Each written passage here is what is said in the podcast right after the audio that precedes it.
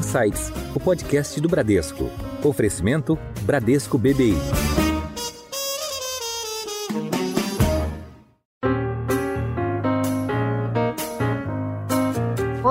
Bem-vindos a mais um episódio do Insights, o seu podcast semanal que provoca um novo jeito de pensar. Eu sou a Priscila Forbes e hoje vamos falar sobre os setores na economia. Mesmo após uma crise que parou a economia, as empresas brasileiras de capital aberto demonstraram capacidade de enfrentar desafios e reportaram bons resultados. Ao mesmo tempo, a retomada desigual da atividade econômica desafia as companhias a crescer e ter boa lucratividade. Como os dados mais recentes das empresas nos ajudam a pensar o futuro próximo? Quais as perspectivas para o mercado de capitais? Para falar mais sobre isso, convidamos hoje o diretor do Centro de Estudos de Mercados de Capitais, o CEMEC, da FIP, o professor Carlos Antônio Roca. Professor, seja bem-vindo ao Insights. Boa tarde, quero agradecer o convite do Bradesco PBI de participar deste programa e faremos o possível para resumir as principais evidências, digamos que nós temos acompanhado no SEMEC. Está de volta conosco para participar dessa conversa o chefe de pesquisa do Bradesco BBI, o André Carvalho. André, bem-vindo de volta ao Insights. Oi, Priscila. Obrigado pelo convite. Um prazer estar aqui de novo. Professor, o SEMEC compilou as informações financeiras de mais de 450 companhias abertas, né? As companhias com capital aberto. Você poderia nos trazer um balanço desses dados? Dizer como essas empresas reagiram à pandemia, tanto em relação à liquidez, às despesas operacionais e o endividamento?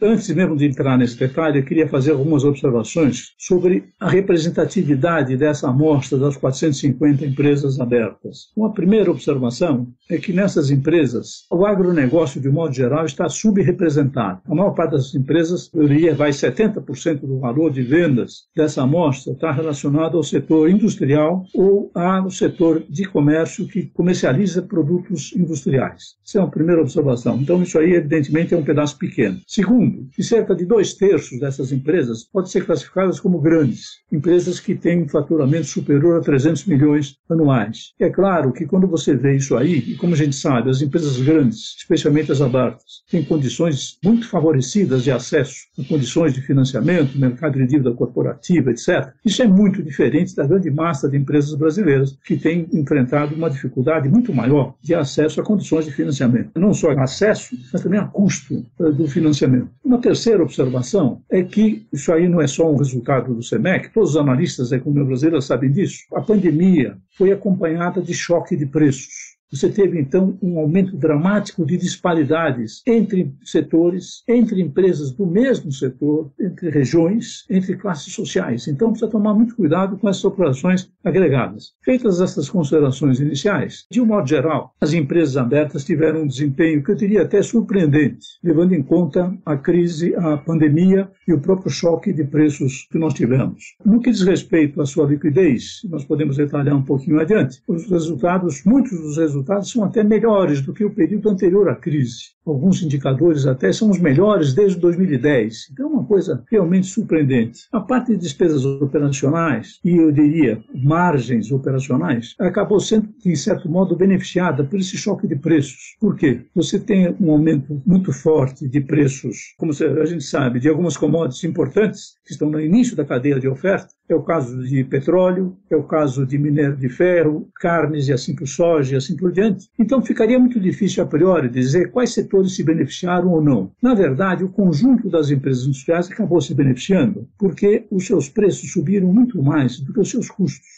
O principal custo, como a gente sabe, o principal custo doméstico é o custo de mão de obra. E nós fizemos o cálculo, calculamos o custo unitário do trabalho comparativamente com esses preços, comandados pelo preço internacional. E o que nós constatamos é que houve um aumento significativo de margens brutas e que se refletiu em aumento do resultado operacional sobre vendas. Muito rapidamente, essa é a visão, digamos assim, do conjunto dessas empresas com aquelas qualificações que eu fiz no início. Na verdade, o que nós constatamos é que o aumento da dívida em dólar não representou qualquer entrada de recursos novos de moeda estrangeira. Ao contrário, quando você pega, digamos, o total da dívida externa das empresas empresas abertas em dezembro de 2019 e comparar que hoje, houve até uma pequena queda em dólares. Então, o aumento foi exclusivamente devido à desvalorização cambial, o aumento da taxa de câmbio. Por exemplo, quando você pegou em março, a taxa de câmbio estava em torno de 5,70, então estava extremamente elevado essa dívida em reais proveniente da conversão da dívida externa.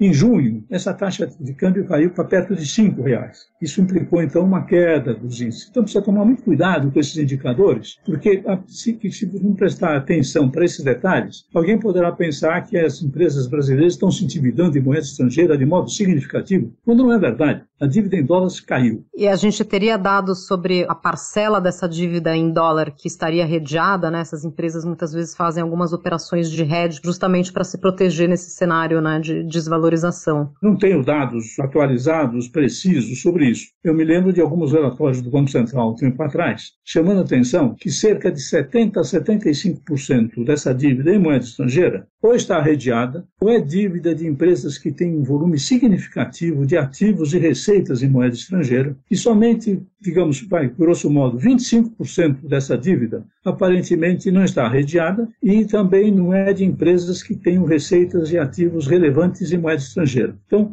a própria exposição ao risco cambial é bem mais limitada do que se poderia imaginar a partir dos dados totais de dívida externa. Roca, o Brasil saiu da recessão há um pouco mais de um ano e um novo ciclo de crescimento começou por aqui. Como estão se comportando as margens operacionais e os lucros das empresas nesse ciclo de crescimento? Só as empresas de commodities apresentaram bons resultados? Eu diria até que é meio surpreendente aquilo que nós constatamos. Que alguém tem comentado um pouquinho, se chegasse um economista marciano hoje, eu relatasse a ele que nós estamos começando a sair de uma pior crise das últimas décadas, ele poderia acreditar que a fotografia, o filme das empresas aí mostraria situações dramáticas, seja em termos de endividamento, de liquidez, de margens e assim por diante. E é exatamente o contrário. Então é um mistério. Como é que, nesse contexto de crise, houve um aumento tão significativo de resultados? Quando a gente analisa um pouquinho esse negócio, tem dois componentes importantes, como sempre. Você tem um componente que é o resultado operacional, antes dos resultados financeiros, e tem o resultado financeiro. Como é que se beneficiou o resultado operacional? Foi basicamente uma diferença significativa entre o que aconteceu com os preços e aí é curioso, esse aumento de preços não está propriamente ligado à pandemia, é claro. Esse aumento de preços está ligado aos preços internacionais. Como nós sabemos, os produtos industriais é aquilo que nós chamamos de produtos comercializáveis. Ou seja, o preço desses produtos no mercado doméstico acompanha de perto os preços internacionais convertidos à taxa de câmbio. Então, esse é o preço relevante para eles. Então, quando a gente compara o que aconteceu com o preço dos produtos importados, que é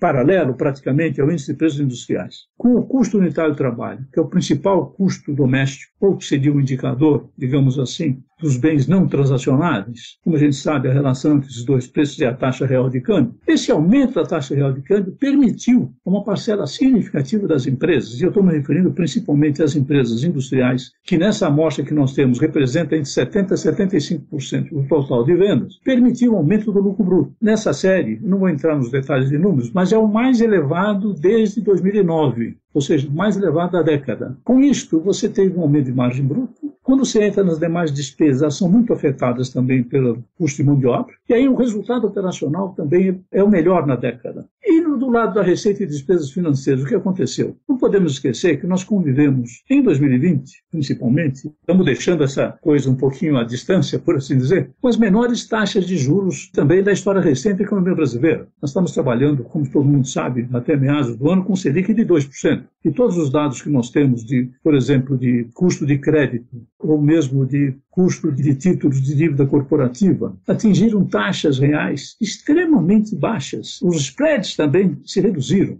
Não podemos esquecer também que em 2020, aquelas medidas emergenciais do Banco Central permitiram uma grande ampliação da oferta de crédito e uma redução importante dos spreads. E uma coisa também que nem sempre é suficientemente destacada, algumas resoluções do Banco Central facilitaram enormemente a repactuação de dívidas. O último dado que, nós, que eu me lembro, que é o da Febraban, mostra que em 2020, ao longo do ano, o total de repactuação de dívidas chegou quase a um trilhão de reais. Simultaneamente, você teve um avanço também daqueles programas especiais para pequena e média empresa empresa, Pronamp e assim por diante, que colocaram 130 bilhões de reais na mão dessas empresas. Um crescimento, aliás, muito maior do que para as empresas grandes nesse período. Então, veja, reunindo esse conjunto de observações, então não foram só as empresas de commodities, que aliás não estão propriamente representadas na nossa amostra, mas uma parcela enorme, principalmente as empresas industriais, tiveram uma melhoria significativa de resultados operacionais, de um lado, e de outro, tiveram uma redução do custo financeiro. Se juntou as duas coisas, é inexorável.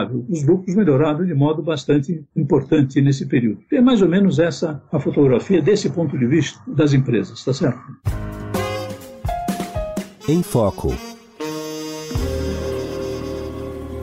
Professor, a gente falou agora há pouco sobre o endividamento das empresas, né? E só para compartilhar aqui alguns exemplos, a gente entrevistou o senhor Eli Horn, né, da Cirela, e a gente perguntou como é que a empresa passou pela pandemia. Ele falou: olha, a gente sempre se planeja para ter ali quatro anos de caixa, né? Então, quatro anos de fôlego justamente para passar por esses momentos cíclicos e continuar com as obras e, e não ficar devendo para ninguém, né? Na outra ponta do espectro, a gente viu aí o caso da Evergrande, né? A gigante chinesa que, extremamente endividada, muito alavancada, não conseguiu aí honrar, né, o último pagamento deles, né? Então, o que eu queria te perguntar, professor, é como é que estão os indicadores de solvência das empresas abertas, né? Só explicando aqui que quando a gente fala de solvência, a gente está falando da capacidade de pagamento das obrigações, Sim. né? Das dívidas, tanto da dívida principal quanto dos pagamentos de juros, né? Então, como é que o senhor avalia o risco de crédito das empresas que o SEMEC acompanha? Antes de fazer um comentário sobre o total das empresas. Para lado das empresas abertas, nós conseguimos, nós temos um modelo no SEMEC, um modelo de contas financeiras, que permite trabalhar com dados consolidados de todas as empresas brasileiras, que é uma coisa também extremamente relevante, que aí não estou me referindo apenas às abertas e apenas às grandes, estou me referindo aos dados consolidados de todas as empresas não financeiras financeiras do país. Esses dados consolidados talvez sejam até um pouco mais surpreendentes, no sentido de que o aumento das disponibilidades desse conjunto de empresas foi maior do que o aumento da dívida bruta. A dívida líquida caiu para esse conjunto das empresas brasileiras. Quando você vai nas empresas abertas, você teve também uma acumulação. Bom,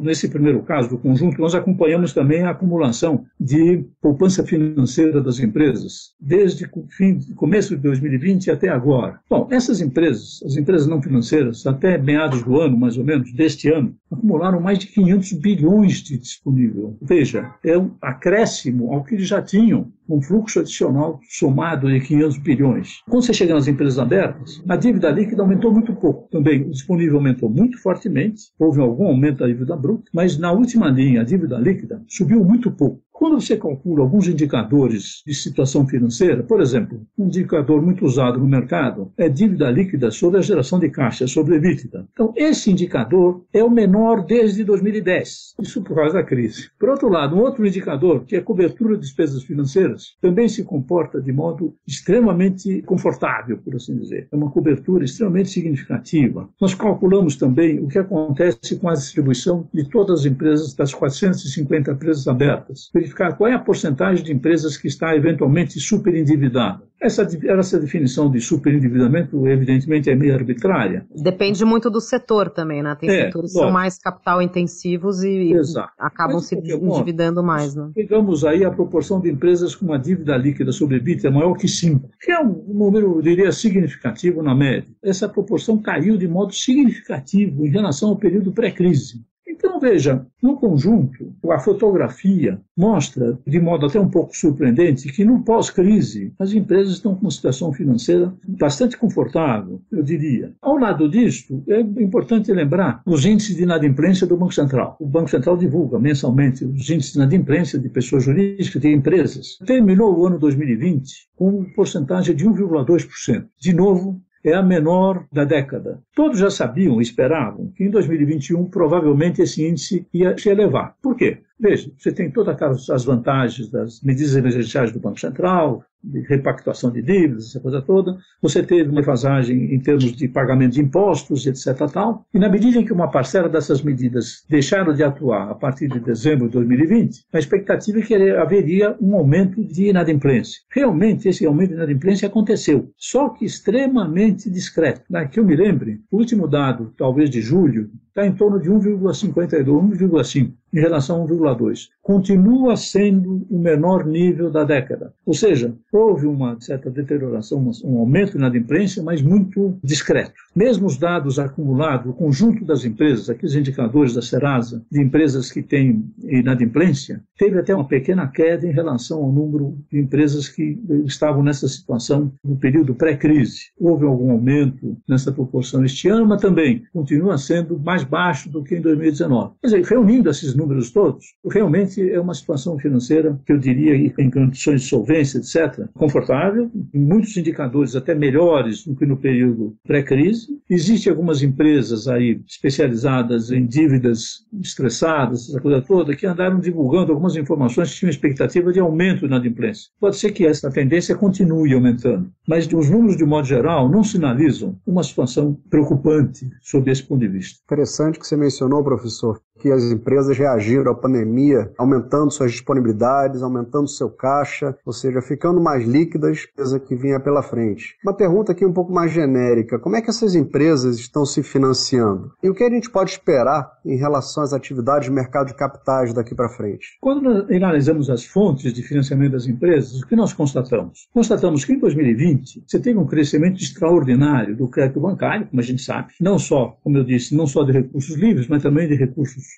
direcionados. E aí o pequeno e média empresa tiveram crescimentos excepcionais, né? coisa de 60% em relação aos períodos anteriores. Então, o que dominou o aumento do financiamento das empresas e da dívida e do financiamento das empresas em 2020 foi o crédito bancário. O mercado de capitais caiu muito fortemente do ponto de vista de dívida corporativa.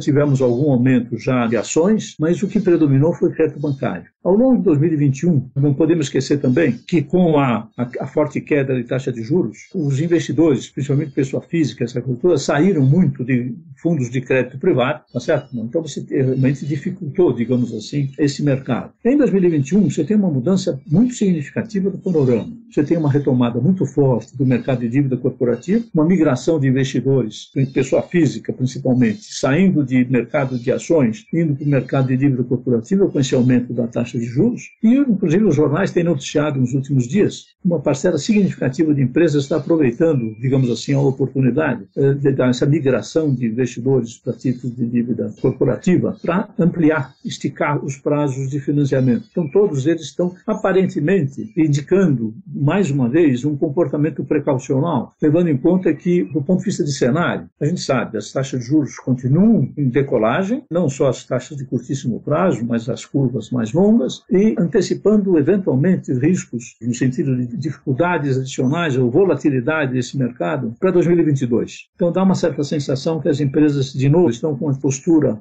precaucional, antecipando, digamos, recursos de prazo mais longo para poder enfrentar eventualmente um ano que promete mais turbulência, que seria 2022. Isso reforça um pouquinho aquela percepção de que essa acumulação disponível provavelmente, não necessariamente que vai crescer muito em relação ao que é, mas existe pouca probabilidade das empresas abrirem mão de uma disponibilidade mais sólida, mais forte, para enfrentar a provável turbulência de 2022. Como a gente sabe, estamos trabalhando sempre com níveis de incerteza muito elevados. Né? Muito elevados, a inflação está mostrando mais resistência do que se imaginava de início, o petróleo não para de subir, os preços de energia elétrica ainda se diz que está faltando aumentar mais ainda para poder cobrir os custos adicionais das térmicas. Enfim, aparentemente a inflação está com mais persistência do que se imaginava. E como a gente sabe, inflação de com inflação associada a choque de oferta é muito menos sensível à política de juros do que a situação de excesso de demanda. E as cadeias de oferta, vocês devem ter visto aí um trabalho da GV, em alguns setores, alguns pensam que só vai melhorar a coisa no segundo semestre de 2022. Isso aí é verdade da cadeia de oferta no Brasil, que é, aparentemente é verdade também na maior parte do mundo, da economia mundial. Então, essas pressões inflacionárias, juntado com questões políticas e assim por diante, tem feito com que as empresas provavelmente mantenham essa postura precaucional na manutenção da sua disponibilidade. Em alta.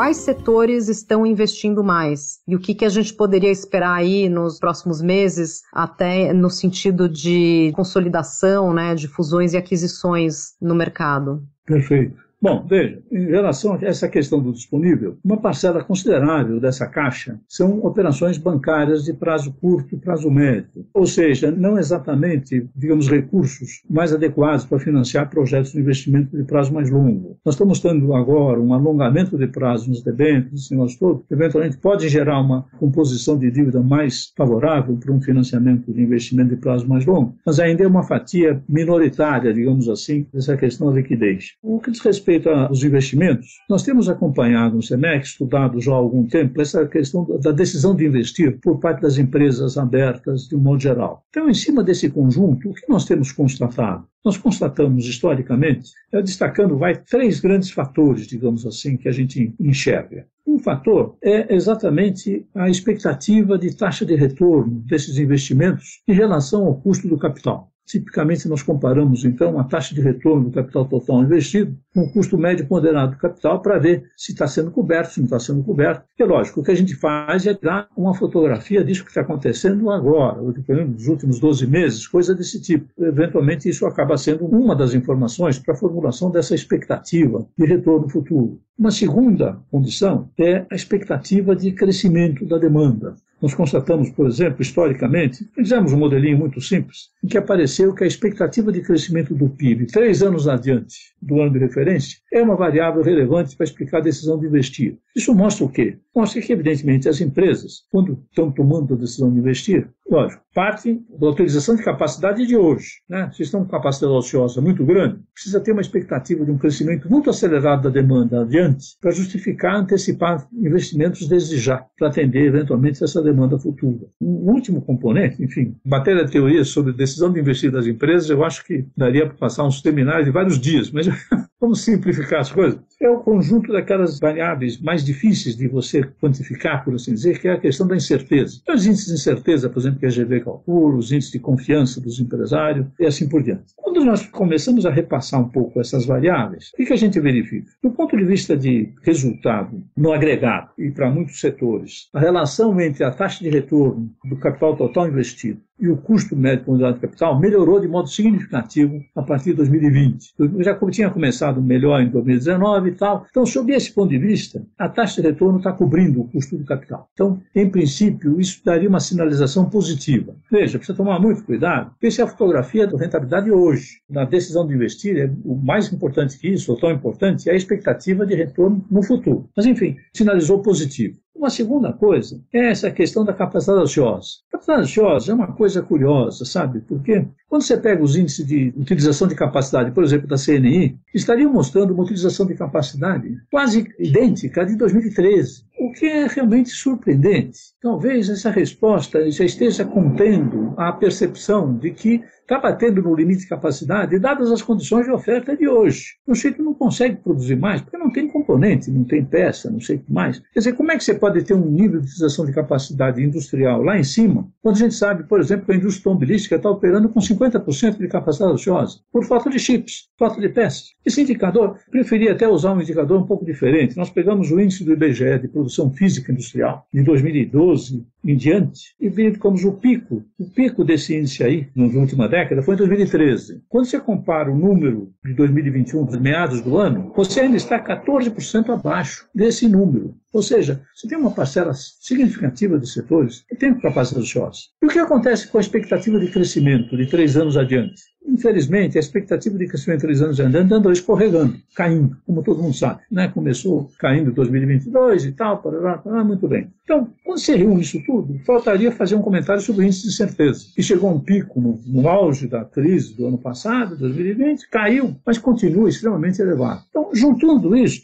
o conjunto desses indicadores não chega a ser propriamente favorável ao investimento. E realmente, quando a gente pega as empresas abertas, chama atenção o seguinte: quando você pega o total das empresas abertas, incluindo Petrobras, Eletrobras e Vale, você tem um aumento da taxa de investimento continuado praticamente desde 2019 até agora. Com os 12 meses terminados em junho, o investimento é maior do que no ano passado e assim por diante. Quando você pega, tira essas três grandes empresas dessa massa, você está em queda. E colocando esse investimento como uma proporção do PIB, é a menor taxa de investimento em relação ao PIB desde 2010. E realmente, no conjunto, as empresas estão investindo muito pouco. Do ponto de vista setorial, embora nós não tenhamos feito um trabalho muito detalhado em cima, a gente sabe, isso realmente está concentrado como eu já antecipei, está concentrado na Vale, não é na Petrobras que está desinvestindo, né, basicamente. Então, é a Vale, você tem a parte de siderurgia, que está com investimento mais pesado, e você tem papel celulose. São setores que mais chamam atenção em termos de investimento. Então, da mesma forma que os demais indicadores, o indicador de investimento também apresenta grandes disparidades, quando você entra no plano setorial. Para não falar que também, quando você faz por setores, Aí você começa a analisar as empresas dentro do setor, a variância de desempenho entre empresas do mesmo setor também é muito grande. Tem alguns casos aí que chamam até atenção. Você pega o varejo, por exemplo, só para falar, fazer um registro. Aqueles que avançaram na digitalização, no e-commerce, eventualmente passaram a ter crescimento de mais de 100%. Simultaneamente, no mesmo período, teve empresas atuando no mesmo setor que caíram 50% e dependiam só de loja de roupa. E assim por diante. Então, você tem um momento muito grande de disparidades. E como eu disse, essa análise precisa tomar um pouco de cuidado, porque as disparidades são muito significativas e aquelas regularidades que os economistas gostam de trabalhar, muitas delas foram prejudicadas. Pois é. Agora, queria ouvir um pouco do André, diante de tudo que o professor Roca nos apresentou, né? Um lado positivo aqui na parte da saúde financeira das empresas, mas por outro lado, né, uma timidez aí na parte de investimentos, tirando, obviamente, gigantes aí como a Vale, né, que foi citada. Petro, né, no caminho inverso, desinvestindo, né, se desfazendo de alguns ativos. Mas então, André, diante de todo esse quadro aqui que o professor pintou e também juntando a isso o nosso cenário macroeconômico, como é que você avalia as oportunidades de investimento no Brasil? E já aproveitando isso, queria que você contasse um pouco para o nosso ouvinte o que é o Data Vault, né? Que em tradução livre aqui seria como se fosse um cofre, um repositório de dados, né? Que é, na verdade, um serviço. Então, a sua visão de cenário para investimentos e falar sobre o serviço Data Vault.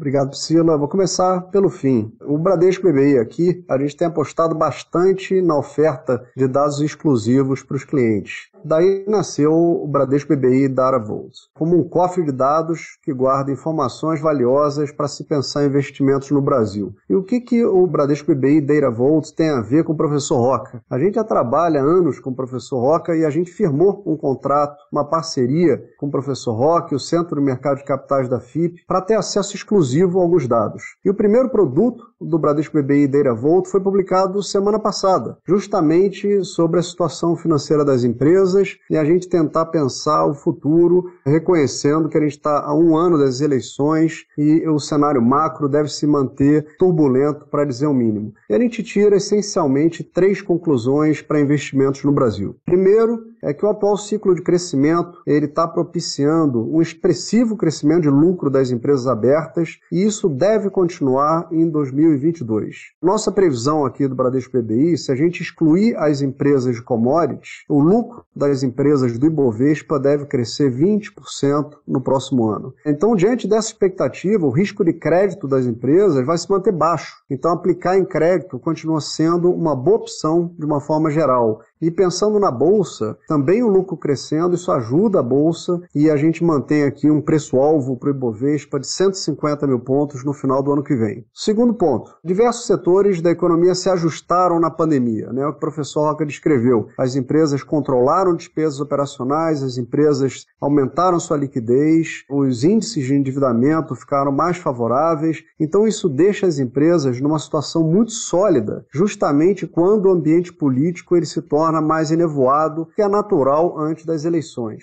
E normalmente as pessoas acreditam que apenas os setores de commodities, como mineração, siderurgia, petróleo e gás, eles melhoraram a sua posição financeira na pandemia, o que não é verdade. O professor Rock explicou aqui para gente que a gente identifica melhora nos indicadores financeiros de vários outros setores, né? por exemplo, produtores de consumo básico, itens de consumo discricionário, setor elétrico, entre outros. Ou seja, a melhora foi mais ampla do que se pensa e isso é muito bom, de novo, para aplicações em crédito e, de certa forma, para ações também. Terceiro item: o crédito vai se manter como uma importante mola propulsora do crescimento no Brasil. E isso é fundamental ter em mente, porque até então o consumo doméstico tem decepcionado e ele deve daqui para frente se tornar provavelmente o grande líder de crescimento do PIB brasileiro. A gente aqui tem a perspectiva muito favorável para crescimento do emprego, com a reabertura e normalização do setor de serviços, e juntando o crescimento de emprego com o crescimento de crédito e consumo doméstico recuperando, a gente gosta na Bolsa do setor de consumo cíclico, por exemplo. Empresas cíclicas de consumo, bancos e até tem algumas boas histórias de infraestrutura aqui para contar. Então, quando a gente pensa que o próximo ano é um ano de mercado doméstico e os grandes drivers de crescimento crescimento vão ser emprego e crédito, é consumo cíclico, banco e infraestrutura. Esses são três boas opções de investimento daqui para frente. Seu guia.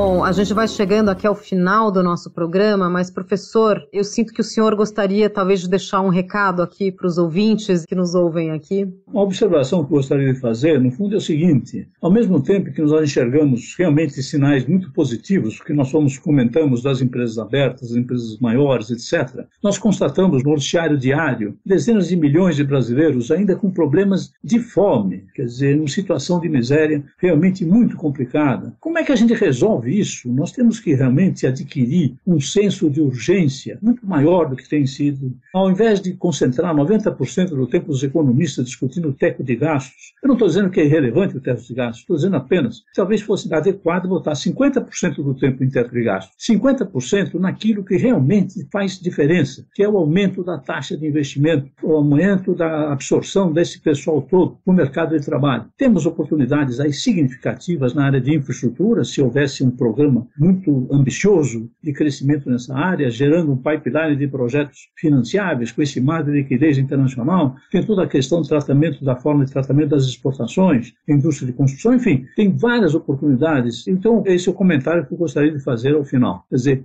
realmente eu acho que seria extremamente positivo concentrar 50% do nosso esforço, os economistas, na visão de médio e longo prazo, mas para começar a retomar o crescimento o quanto antes, que é o que pode resolver essa questão da pobreza e da miséria que é enfrentada por milhões de brasileiros. Perfeito, professor. É difícil conviver com esse negócio, sabe, não? Conviver num contexto com problemas tão dramáticos, uma parcela tão grande de pessoas, e, na verdade, quando você examina com um pouquinho mais de atenção aquilo que tem tomado conta praticamente do tempo do debate, está muito distante disso. Né? Uhum. Né? Está muito distante, principalmente, das ações que eventualmente poderiam estar sendo adotadas para aceleração do crescimento, que é a única resposta possível é acelerar o crescimento. Esse crescimento de 1, 2% não vai resolver nada, nem a parte fiscal. Não, porque a gente continua com desemprego alto, né? E a inflação é muito mais perversa para a parcela pobre da população, né? Realmente é uma coisa dramática. Eu gostaria de ter incorporado essa visão, porque, como é que eu diria, gera até um certo desconforto,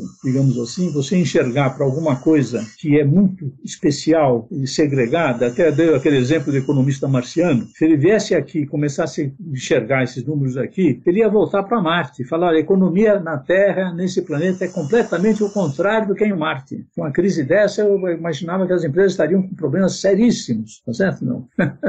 Ou pelo menos aquelas empresas que nós estamos analisando que são as abertas. Né? Não, e indo para uma trajetória de mais concentração de riqueza, né? mais disparidade social. É né? isso mesmo. Aumentando a disparidade social. Está na contramão. Uma coisa também que eu sempre insisto um pouquinho. Lógico, o aumento de disparidade é altamente indesejável. Agora, do ponto de vista de, digamos assim, de impacto social, humano, talvez mais importante ainda do que o aumento de disparidade é o que acontece na base, que é o problema de poder comer na base. É o nível absoluto de pobreza lá embaixo, né? porque mesmo que você tivesse reduzido a disparidade, você continua tendo esses 20 milhões, sei lá quantos, nessa situação de extrema pobreza, você continua tendo um grande problema. E são pessoas que sequer participam da economia, né? Não são beneficiados pelos ciclos é, realmente é positivos, né? espero que realmente esse foco passe a ser adotado com uma parcela cada vez maior, não só dos economistas, mas de um modo geral, né? de modo geral, daqueles que detêm alguma condição de participar do debate e oferecer oferecer soluções. Né? Perfeito. Nós conversamos hoje com o professor Carlos Antônio Roca, do CEMEC, Centro de Estudos do Mercado de Capitais. Professor, muito obrigada por sua participação. Obrigado, foi um prazer. Obrigado. E conversamos também com André Carvalho, chefe de pesquisa do Bradesco BBI. Obrigada mais uma vez, André. Obrigado, Priscila, pelo convite, a oportunidade de falar um pouquinho aqui do Bradesco BBI Deira Volto, uma nova iniciativa nossa e uma grande honra estar aqui com o professor Roca, parceiro aqui de tantos anos. Muito bem, vocês que nos acompanham já sabem que toda quarta-feira tem um episódio novo no seu Insights. Tchau, até a próxima.